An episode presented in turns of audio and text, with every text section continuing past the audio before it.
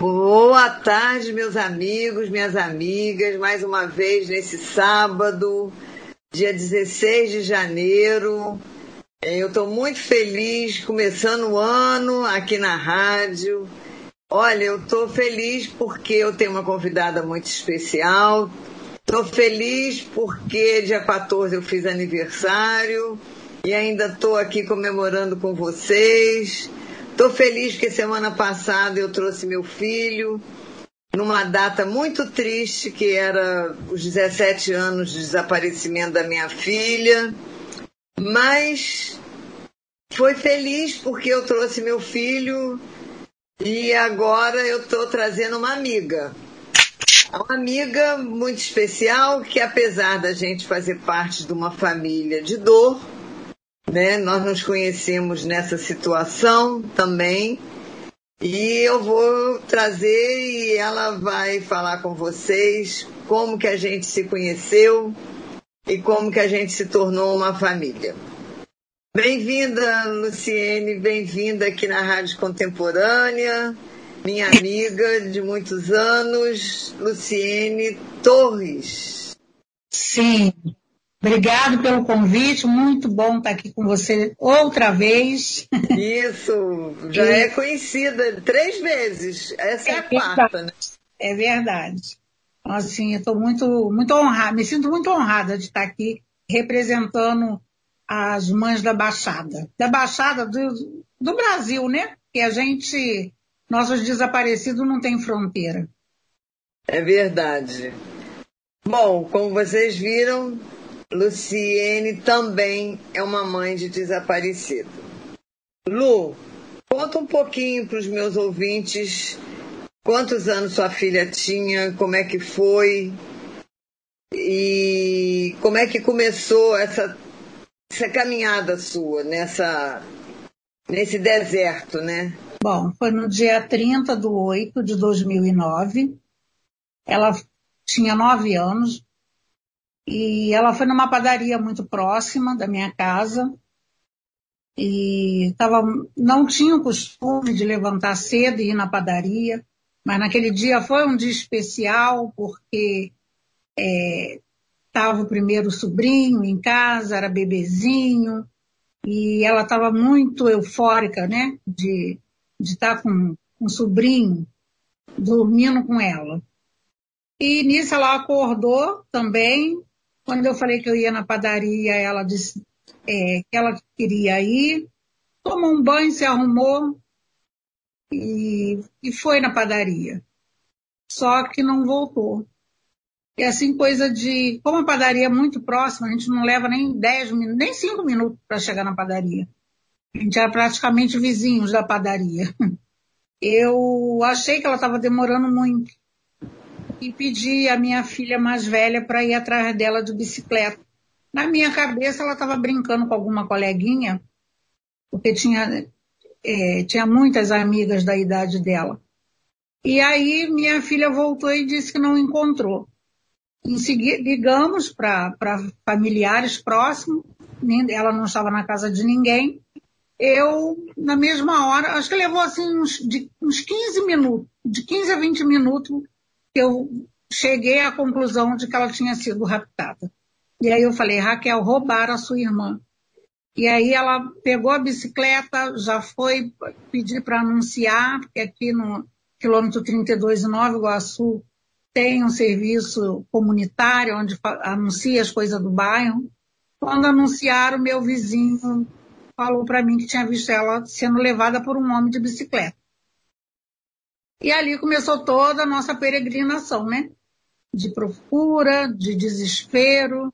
Só que como a gente não tem muita, é, muita habilidade na hora, né? E que ninguém tem um manual de como proceder, a gente ficou muito focado na, nas proximidades. E nisso, o homem que estava com ela foi ganhando distância. E nessa distância, ele chegou em outro bairro próximo, que é, é Serrinha, Campo Grande, é, Mendanha. É esse bairro se chama Mendanha, em Campo Grande. e, e tem uma serra. E a gente foi para lá também.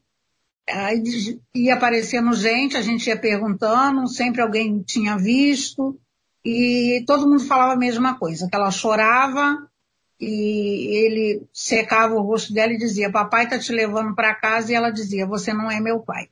Mas ninguém fez nada, ninguém parou esse homem, ninguém socorreu a minha filha. E dali é, tivemos uma busca ali na Serrinha, com cães farejadores, corpo de bombeiro, polícia. Graças a Deus não foi encontrado nada, mas também eu nunca mais tive notícia da minha filha. E na delegacia, né? Essa peregrinação, você vai na delegacia e volta. Você tem que procurar pista, você que tem que virar detetive, e é muito complicado para a cabeça da gente. E aí sim vai 11 anos nessa luta. 11 anos e esse ano completa 12. 12, é. A gente nem sabe como é que a gente aguenta, né? Não. Eu digo sempre que a gente é forte porque a gente não tem outra opção. Ou a gente é forte ou a gente é forte. é, a gente, na verdade, a gente tem dois caminhos, né? Que é o de ficar dentro de casa deprimida, e aí, com certeza, vai morrer mais rápido, porque a depressão mata, não é frescura. Depressão é uma Eu tive um iníciozinho de depressão. Então, assim, eu me senti muito mal, muito mal. Então, eu, eu no final, eu tive que escolher. Ou eu levantava, ia para a batalha, não sei como, eu, todo dia à noite eu dizia para mim, eu digo para mim mesmo, todo dia à noite. Eu já fiz tudo. Faltou alguma coisa? E aí, assim, vai se abrindo um leque na frente da gente, né? De, de coisas que a gente tem, outras mães, que vai aparecendo nas nossas vidas e a gente acaba abraçando a causa, passando força para quem está chegando agora, né? Porque não para. Não para de sumir gente. É não para, né? É. É impressionante, né? É. E ninguém melhor do que você para ver esses números todos os dias ali na sua frente, né? Porque essas estatísticas, meu Deus do céu. É uma coisa desesperadora. É, lembrando que essas estatísticas né, são casos que chegam na delegacia. Sim. Mas nem todos os casos de desaparecidos chegam na delegacia. Sim, é verdade. Muita gente não gosta de polícia, muita gente tem medo da polícia, um, né, casos que são é, de tráfico, de milícia, não chegam na delegacia. Então, assim, Sim. esses números na realidade, são muito mais, né? É verdade. Lembrando que na Baixada a média é mais ou menos 14, 15 por dia, né, Luciene? Sim, é verdade. É. Então, é, é, muito grande, né? A média do Rio de Janeiro, qual é a média do Rio de Janeiro? No Rio? É. Hum, Baixada 4, 400, 500 pessoas que desaparecem por mês? Ah, eu creio que sim. Eu creio. É. Porque quando a gente faz movimento na rua, a gente sempre encontra pessoas que têm um parente desaparecido. Aí eu, a gente pergunta, fez BO? Eu não sei nem o que, que é isso. Né? Falta informação. Aí a pessoa não se perdendo, né, uma da outra, o laço é rompido de uma maneira tão brusca, e aí, assim, fica uma família destruída, né, e a gente não consegue, eu fico pensando, a gente já conseguiu fazer o BO, procurar, mas e essas pessoas que não tiveram essa oportunidade? Como que essa gente conseguiu sobreviver até o dia de hoje? Porque a gente não vive, a gente sobrevive, né? É verdade eu não sei, eu sabe? Eu fico assim, meu Deus, como, que, como é isso na vida dessa pessoa? Né? Justamente. É, é, é uma coisa assim que eu falo que é uma morte diária que a gente vive. Né? E ninguém está é. preparado para isso. A gente veio é para morrer uma vez só. Né? para enterrar uma vez só. E o, o nosso desaparecido ele morre diariamente, né? E eu acho que você eu acho que você também é, deve ter deparado com problemas de saúde. Sim, eu fiquei hipertensa, a minha pressão chegou a 22, eu não sentia nada, absolutamente nada, e quando o médico me examinou, e aí ele, a primeira coisa que ele perguntou se eu estava passando por algum problema, porque eu, eu não, não sentia nada. Para mim estava tudo normal com a saúde. E aí ele falou assim, que eu estava a ponto de ter um AVC. E dali é, fiz os exames, já saí de lá é, uma bolsinha de remédio, que essa bolsinha acompanha até o dia de hoje. Aí, quer dizer, já acordo tomando remédio para pressão, né? Controlar a pressão. Não posso parar de tomar, porque ela, ela é emocional, qualquer coisinha dispara.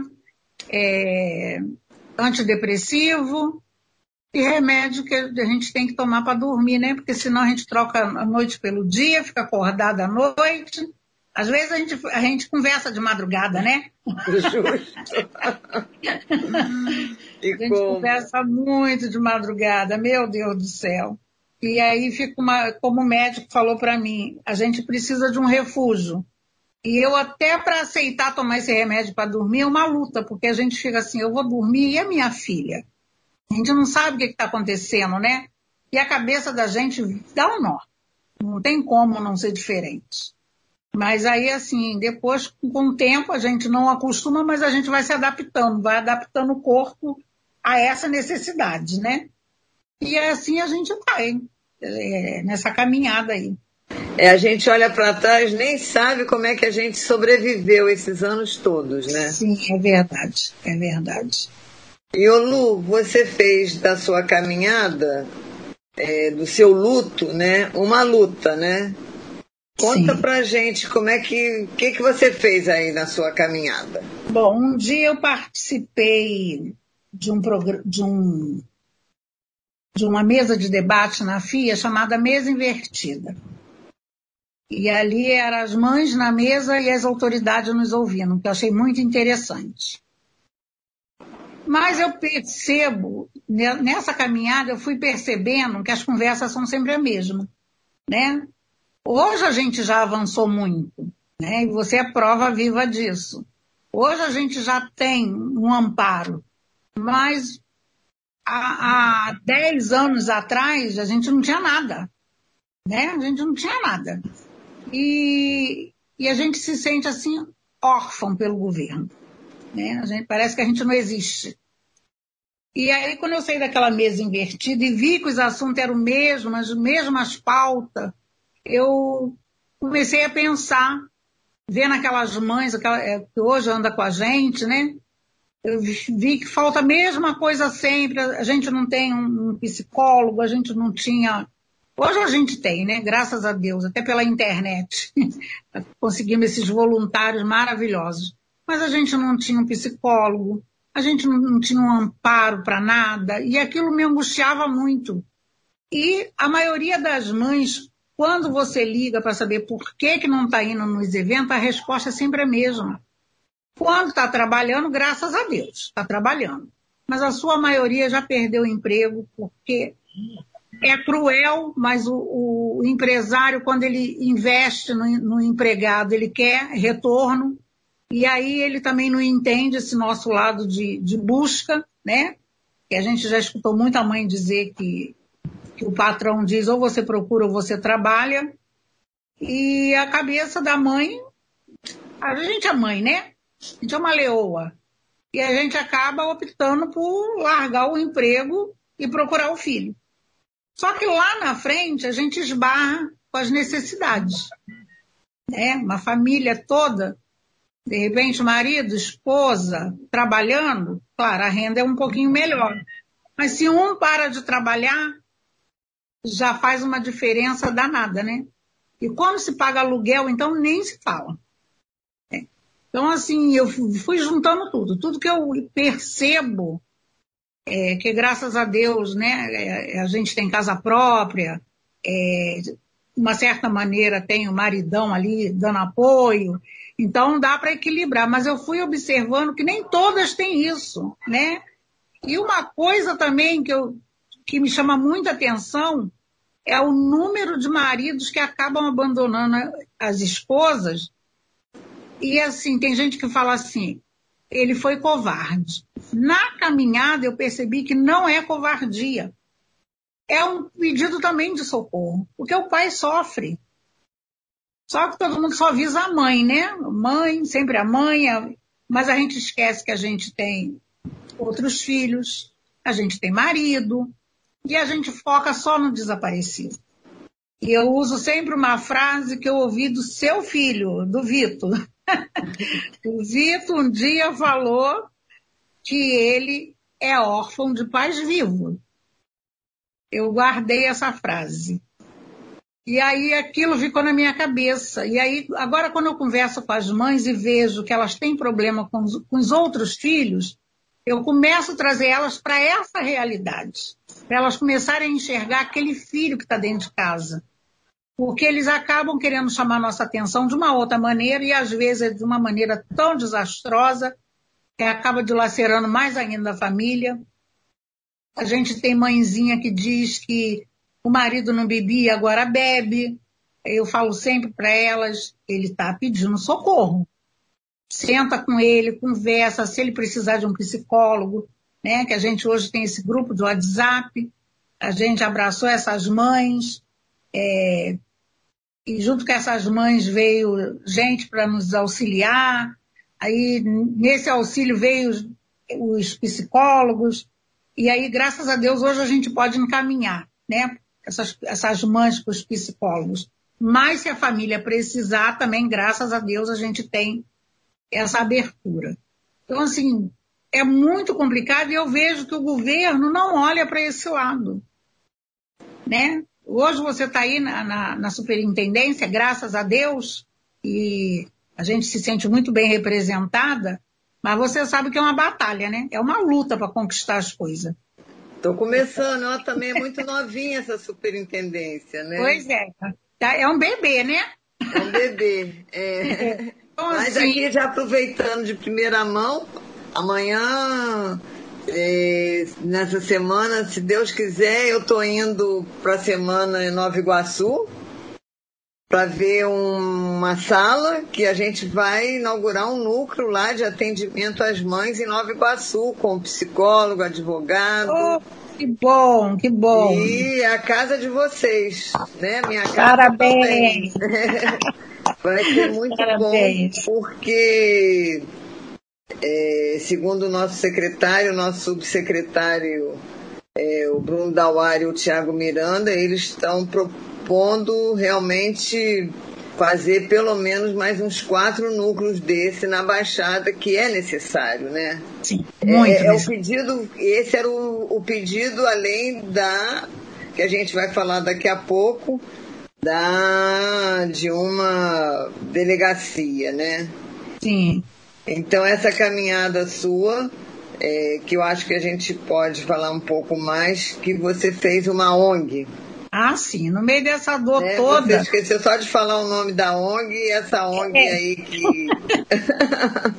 é. que ampara tantas mães, toda... né?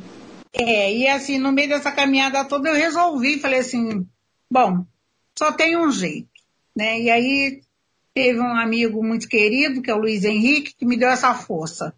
É, e aí veio, nasceu, eu digo que nasceu no coração de Deus, porque eu falei, eu tenho problema e quero, quero ajudar os outros, mas não sei por onde começar. E aí surgiu a ideia de criar essa ONG chamada Mães Virtuosas do Brasil, porque para aguentar o que a gente aguenta só tendo muita virtude.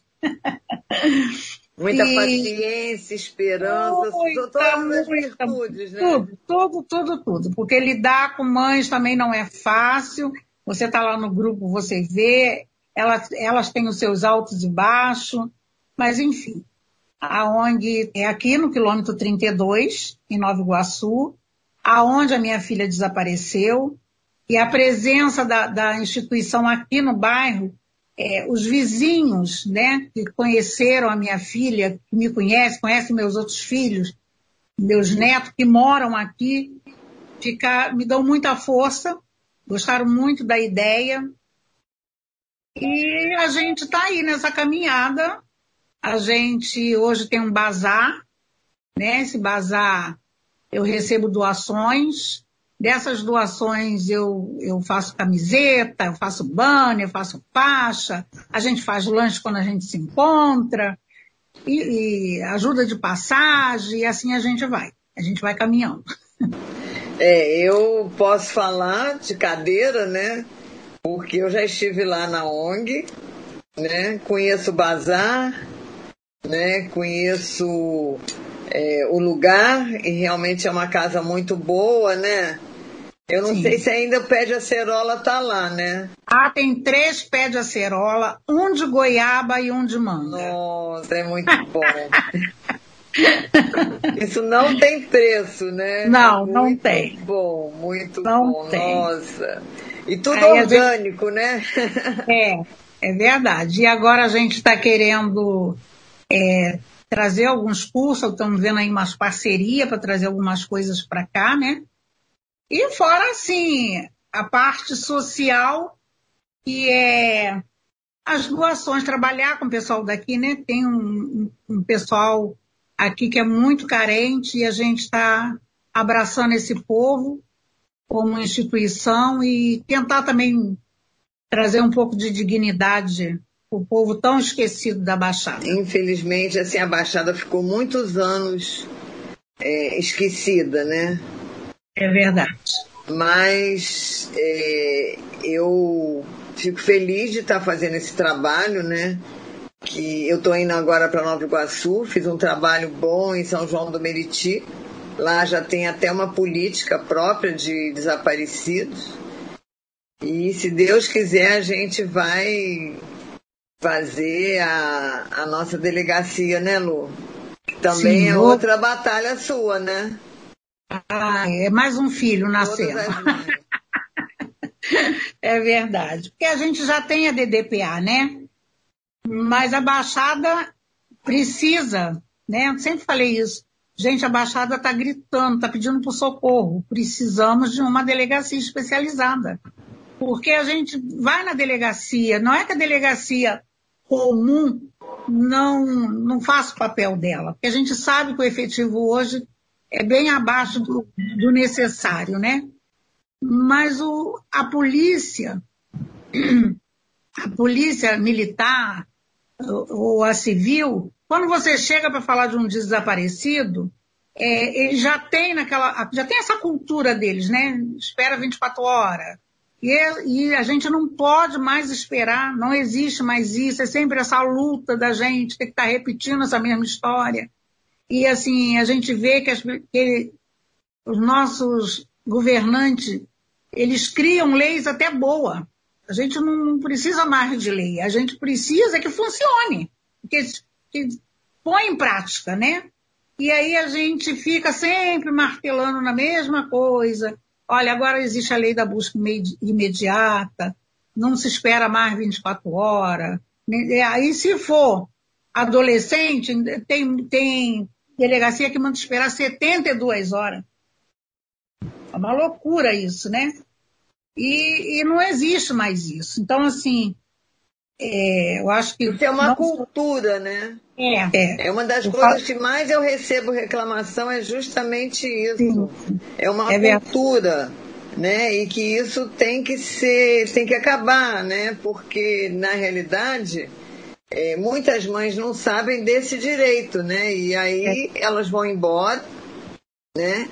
E, e aí, né? É que a gente vê aí a maioria indo embora e esperando, e com isso se perde as primeiras provas que são fundamentais, né?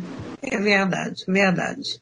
Porque a lei já existe desde 2005, então já, já deu para as pessoas responsáveis, né, os delegados, inspetores de polícia, já saber disso, né? Já era para, né? Né? Porque Tem, eu, eu, com 11 anos de caminhada, já aprendi. já aprendi, não é possível que eles ainda estão no beabá. Mas, eu enfim. com 17, então. Oh. A doutora Ellen, coitada, vira e mexe, ela está fazendo cartaz, divulgando na internet e tudo mais. É, é, e põe lá a lei, a lei da busca imediata, mas é uma, uma é outro, outra caminhada nossa, né? É, é. Justamente. E, que a gente está sempre falando isso, colocando nas redes sociais, né? E, e aí as pessoas vão vendo e às vezes ligam e falam assim: ah, eu vi no seu Face que agora não precisa mais esperar. Mas como é que eu faço? Ué, só ir na delegacia, fazer o BO e exigir o seu direito, né? Então, assim, mas a gente entende também o nosso efetivo de polícia é muito baixo para necessidade, né? Para necessidade, porque se tirar um policial para procurar um desaparecido, algum setor vai ficar descoberto. Justamente, justamente. E Eles aí pensam que é uma coisa de menor, né? Porque não é. então é uma coisa menor, né? Isso, isso. E aí acham que daqui a pouco vai aparecer, né? O que a gente também acha, né? Daqui a pouco vai voltar. Não. É. Uma, uma peraltice de criança, daqui a pouco volta. É. o papo gente... tá bom, mas a gente vai ter que dar uma pausa rapidinho pro nosso intervalo, Lu. Tá gente, bom. Não sai daí não, que já já nós estamos voltando. Mais um pouco para vocês conhecerem esse universo da mãe de desaparecido. Podcast Jovita Belfort. Voltando do nosso intervalo com a minha querida amiga de luta, de fé, de esperança, Luciene Torres, que tem uma filha desaparecida. Ela desapareceu com 9 anos de idade, lá se vão 11 anos. Mas o bom, ela está aqui porque ela é uma história de luta, de esperança, que ela trocou o luto dela pela por uma luta onde ela ajuda muitas outras e é muitas outras mães mesmo, tanto que eu vou fazer uma pergunta, eu já sei a resposta, mas essa resposta é bem interessante. Lu, você já encontrou pessoas desaparecidas? Ai, já, e é tão bom, tão bom, né? Nós é, já encontramos o Dorielson. Dorielson veio para casar com uma artista da Globo. é, sofre, so, sofre de esquizofrenia.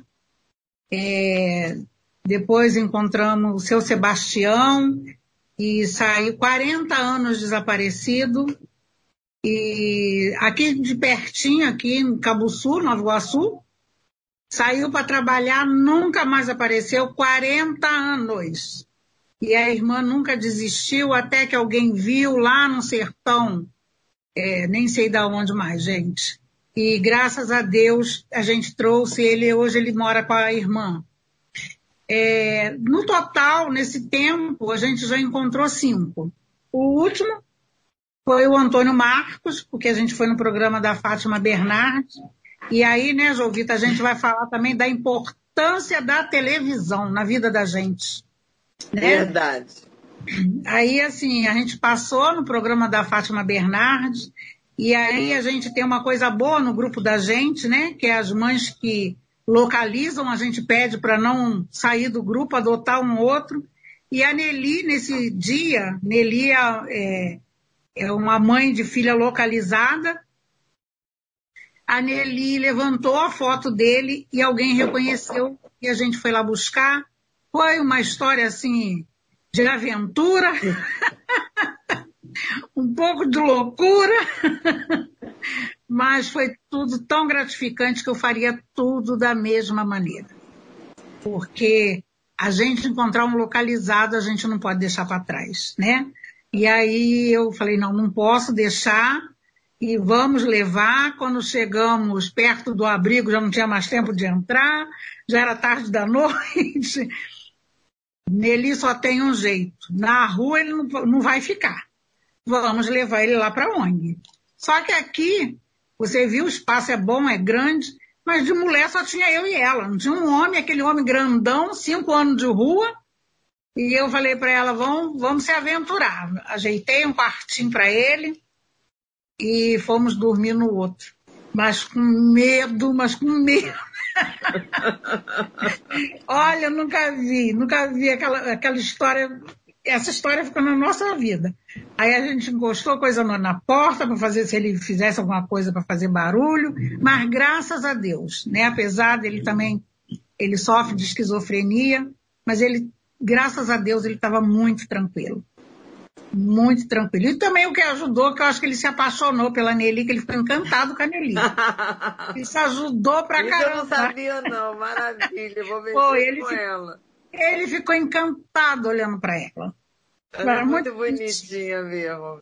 É, e ele, assim, um rapaz bonito, olho claro. E aí, depois a gente, no dia seguinte, colocamos ele no abrigo. Depois o irmão que trabalha embarcado só vinha no sábado, né?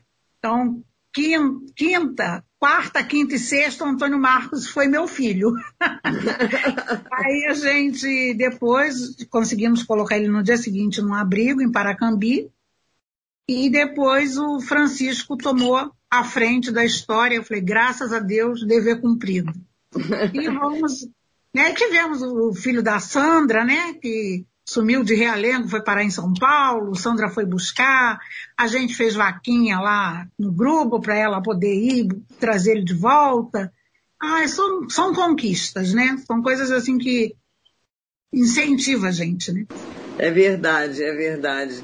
E, e mostra um caminho bonito, né? Olhando para trás, um caminho de conquistas, de ajuda ao próximo. E, e eu falo sempre, e acho que você também tem essa mesma sensação. É como se a Luciene, a Luciana tivesse voltado para casa, né? Para cada um que, que você trouxe, para cada um que a gente fica sabendo que voltou para casa, né? É, é uma, é uma sensação assim que só quem, quem passa e quem está nisso é que sabe a felicidade que nos dá, né? É, só a gente que vive é que sabe o valor do encontro. Justamente. Eu, eu assim, eu, cada um que eu localizo, eu falo, valeu muito a pena. Né? Valeu muito a pena, porque é uma, assim, uma sensação muito boa. E você falou uma coisa que é, é a questão, porque a gente está aqui numa rádio, não tem nossas caras, né? não tem a cara da sua filha. Né? Lógico que a gente vai para. Vai, você vai dar suas redes sociais, as pessoas vão lá, né? vão ver, mas se não tem o rosto desaparecido, quem é a Luciana? Quem é a Priscila? Né? Então, assim, como que quando chega a Record, eu sou muito grata à Record, os, os, o, a, tele, a TV Record, que está sempre, todo dia tem um. Eles mostram um desaparecido. Eu acho que quando você liga pedindo para eles colocarem alguma história, você pode falar melhor do que eu, que eles colocam. Por Sim. quê?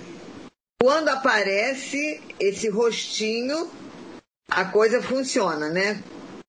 É assim, né, Jovita? E a gente até pede, vou aproveitar, para pedir né, às emissoras de televisão que mostre mais um. Cada intervalo, se eles mostrassem uma foto de um desaparecido, já ajudaria muito, porque a gente já teve encontro com no jogo de futebol, né?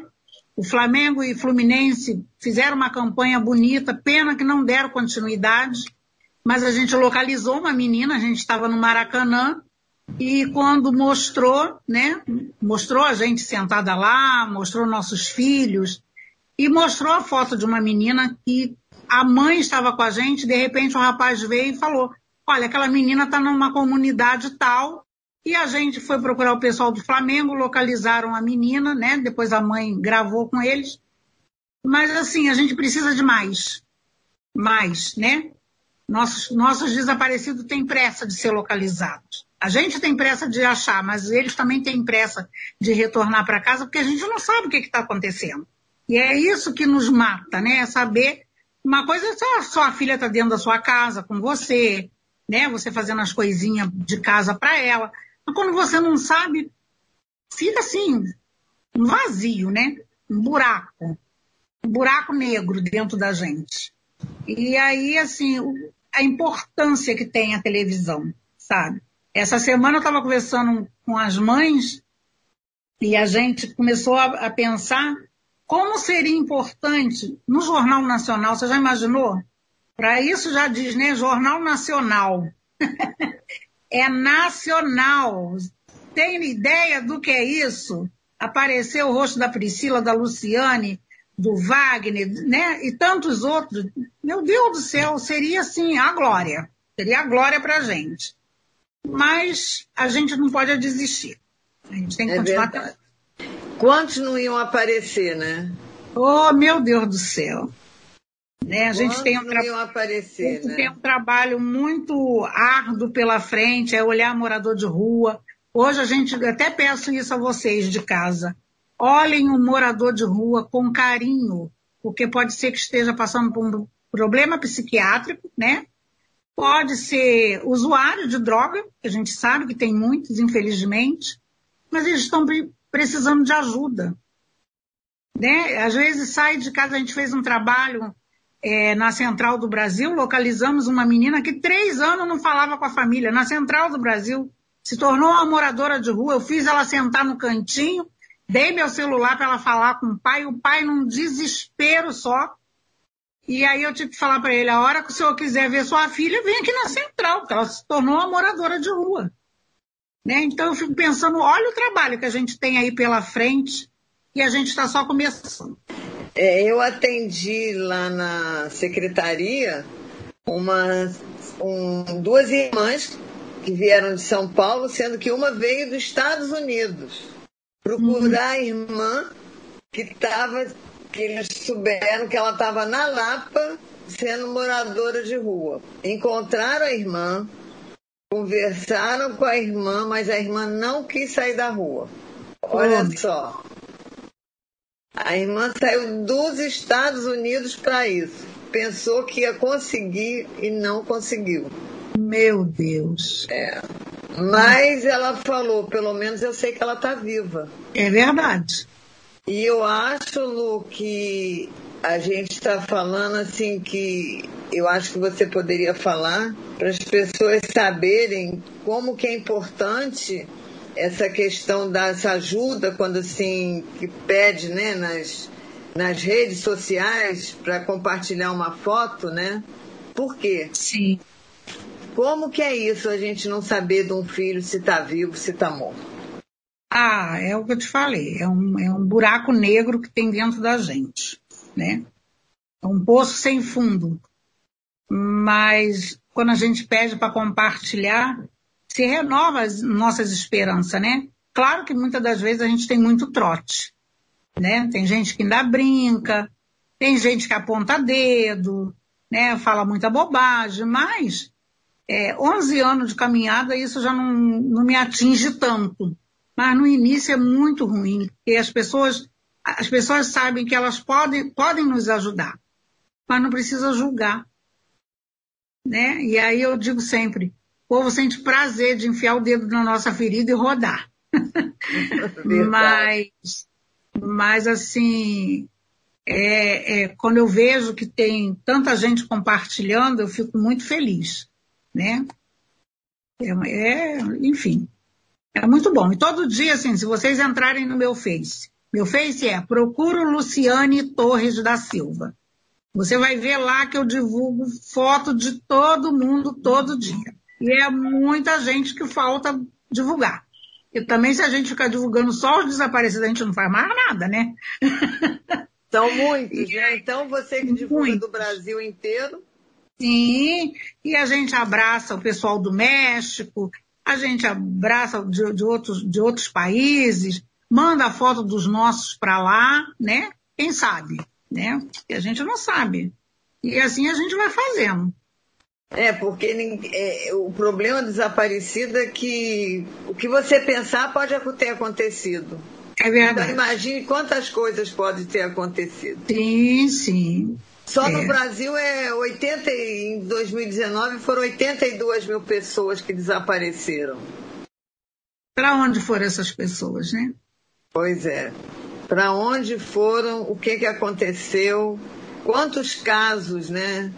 É. E isso a gente não vai nem entrar em tráfico de seres humanos, né? A gente vai só no desaparecidos. Isso é para outro programa, né? é verdade. Porque senão não vai dar tempo. E a gente quer falar um pouquinho desse drama que o Brasil, né, o Rio de Janeiro está vivendo, que é o desaparecimento dessas três crianças, né? Que infelizmente, como você até falou, né? Até hoje, mais de 80 denúncias e todas, a maioria falsas, né? Algumas foram realmente boas intenções, achando que eram as crianças, mas as próprias mães viram os vídeos e não eram, né? É. Mas... Até hoje, né? Até hoje a gente recebe vídeo, foto, que não é as crianças. Justamente, justamente. E, e essa, esse desaparecimento dessas três crianças, uma de 8, uma de 10 e uma de 11 em Belfort Roxo.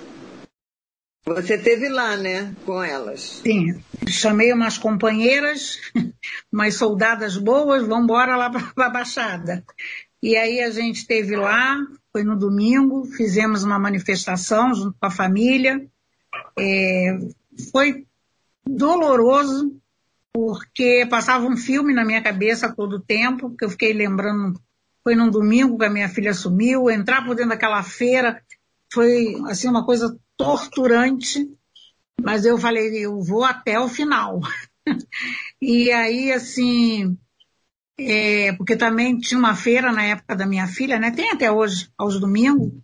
E aí a gente andou aquilo tudo e vendo aquela avó naquele desespero, aquela mãe, aquelas famílias, né?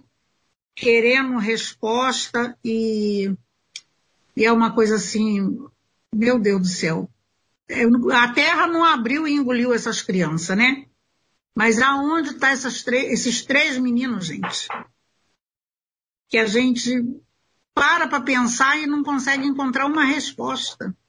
É a única coisa que eu peço hoje é que, ai meu Deus, eu, eu tenho 11 anos que eu estou esperando a minha, não permita que essa família espere esse tempo. Porque eu, sinceramente, o que eu vi ali foi uma família muito devastada, né? E eu tenho, assim, eles vão precisar muito de apoio, muito de apoio. Se não encontrar logo, e eu espero que localizem logo, mas se não encontrar, aquela família vai precisar muito de apoio, de muito carinho, muita atenção, porque era um sofrimento muito grande ver aquilo tudo. É. E com isso a gente ficou explícito que precisa de uma delegacia Sim. igual nos moldes da DDPA, que a DDPA é uma delegacia especializada, mas só pega a cidade do Rio de Janeiro, a, a, a cidade, a, a, região metropolitana. E a Baixada, que tem mais desaparecidos, ela não tem uma especializada. Isso, porque eu até. Isso né, é uma luta é. das mães virtuosas. Sim, juntamente com você. É. A gente sempre falou sobre isso porque eu até na época falei para o governador Witzel, falei para ele que para uma mãe entrar na delegacia de homicídio é um peso muito grande. Porque o homicídio já te dá aquela sensação de morte, né? Tem alguma coisa ali. E às vezes foi é um desaparecimento que, graças a Deus, hoje a gente está localizando até bem rápido, né? As crianças, graças a Deus. Então, assim, com a especializada na Baixada, gente, eu tenho certeza que a gente vai alcançar muitas crianças, esse número vai cair assim assustadoramente, mas alguém tem que dar o pontapé principal, né? Então, assim, já que você está aí nos representando, né? E eu tenho certeza que através da, da sua luta, da sua persistência, a gente vai conseguir essa delegacia da Baixada. E que venha Deus outros, né? O que, a gente as sabe outras, né? Pensando é. no Brasil, onde 82 mil pessoas desaparecem por ano, só tem cinco delegacias especializadas. Quer dizer, no é uma Rio Grande gota do no Sul. Oceano. Hã? É uma gota no oceano. É uma gota no oceano. O comandante, né, lá de, do Rio Grande do Sul, ele disse que no Rio Grande do Sul desaparecem 15 crianças por dia. Meu e muitas Deus. saem, são traficadas e saem do Brasil pelo Pará.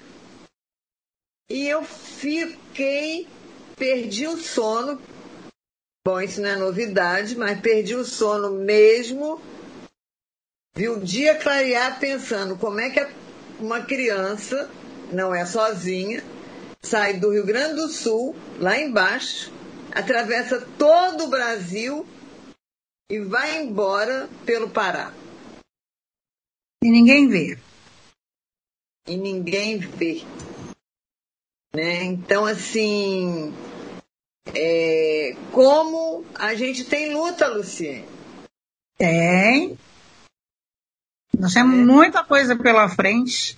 Então, assim, é, a gente. E qual é a diferença é, para os ouvintes? Que que, qual é a diferença, né? Que, por que essa coisa de. Não é invenção da nossa cabeça querer uma delegacia de desaparecido?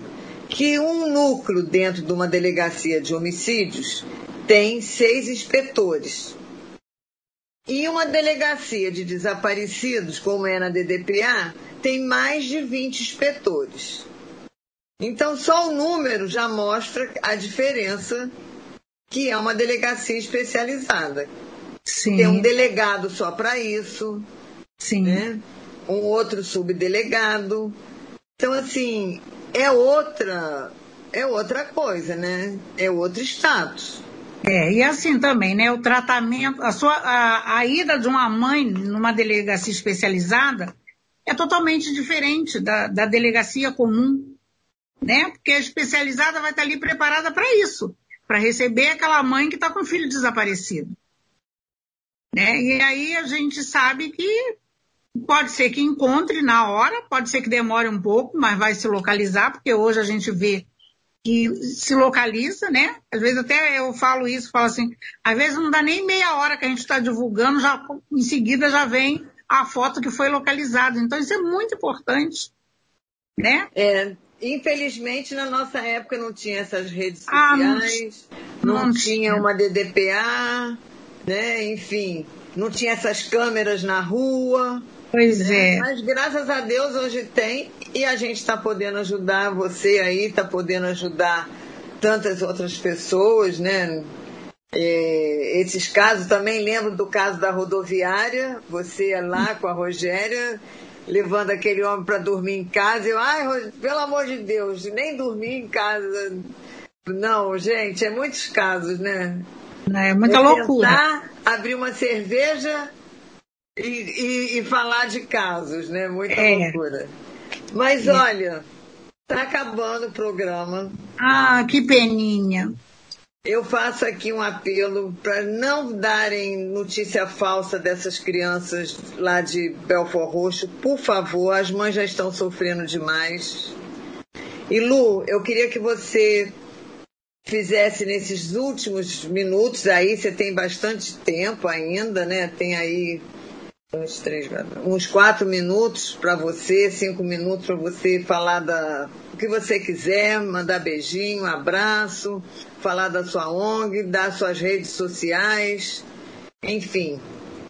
E que depois eu despeço dos meus ouvintes, agradecendo a eles mais uma vez me acompanharem nesse sábado. Eu queria agradecer a você pelo espaço, pelo carinho é, dizer que a gente está junto nessa caminhada, nessas conquistas, né? Quando a gente olhar para trás, a gente vai ver que deixou um legado. E essa, isso é que importa, né?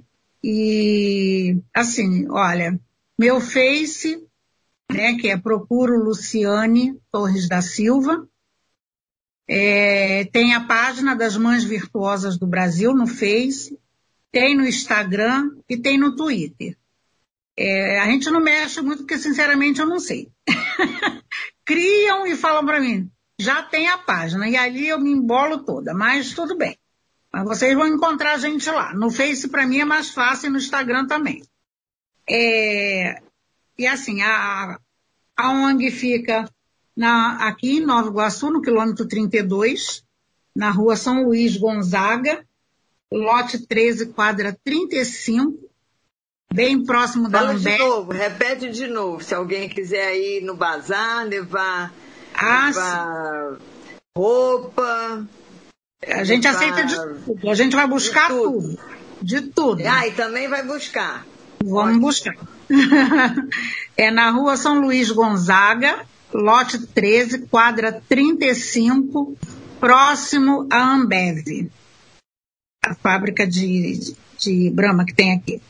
É, dizer para vocês que a gente tem o Disque Denúncia, não coloquem telefone pessoal quando sumir alguém, gente, não façam isso, porque o, o trote, a brincadeira, o povo ainda, infelizmente, leva tudo muito na brincadeira, né? não respeita o sofrimento alheio, então não coloque seu próprio telefone, coloque o telefone do Disque Denúncia, né, que é o Disque 100, né? E depois o Vita pode passar outros telefones. E não se esqueça, faça valer o seu direito. A lei da busca imediata existe. É a lei 11.259. Faça valer o seu direito. E é isso. Estamos aí, estamos acompanhando o caso dos meninos. E quando quiser, é só chamar. Bom, já falando, o programa é nosso, você sabe disso, né? Tanto é que você já é nossa expert aqui, já é a quarta vez, eu fico muito feliz, né? E eu vou aproveitar, né? Bom, esse famoso número, né? Eu agradeço a Polícia Civil, a Polícia Militar, o 190, né? Que é help é 190, né? Mas o disque denúncia a gente tem o famoso, né, 2253 1177, 2253 1177 e tem o outro, 98 849 6254. 98 849 6254. E tem também o PLID, né, que é do Ministério Público, que não tem telefone. Mas o PLID é é PLID mesmo, P-L-I-D, ponto, MPRJ, que é o Ministério Público do Rio de Janeiro, ponto, MP, Ministério Público, ponto, BR, né? E nós temos lá na Secretaria um Disque Cidadania e Direitos Humanos, que é 0800, literalmente, que nós aceitamos não só denúncias, como também damos explicações, ajudas e tudo mais, que é o 0800. É muito fácil. Esse é fácil, Luciana. Luciana. Oh. Ó, é 0800 02 34567. Oh. Até brincadeira, né? 02 34567. Só não tem um. Tiro um. É. E é 02435567. 0800. Da onde você estiver, você pode fazer a sua denúncia ou então pedir orientação. E aí ficamos, esperamos em Deus que essas crianças apareçam. E agora a gente vai escutar um pouquinho da palavra de Deus com o nosso amigo, o bispo João Mendes, meu amigo, patrocinador desse programa, que também é um patrocinador da nossa causa. E até sábado, se assim permitir. E Lu, muito obrigada de você abrir o coração, de abrir a sua vida aqui um pouquinho para mim e para essa plateia aí, que eu nem sei para onde está indo, mas eu sei que falou para muita gente.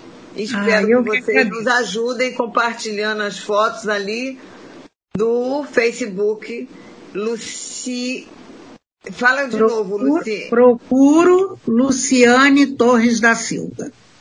Então tá, gente. Um abraço e até sábado que vem, se Deus quiser. Beijo. Beijo.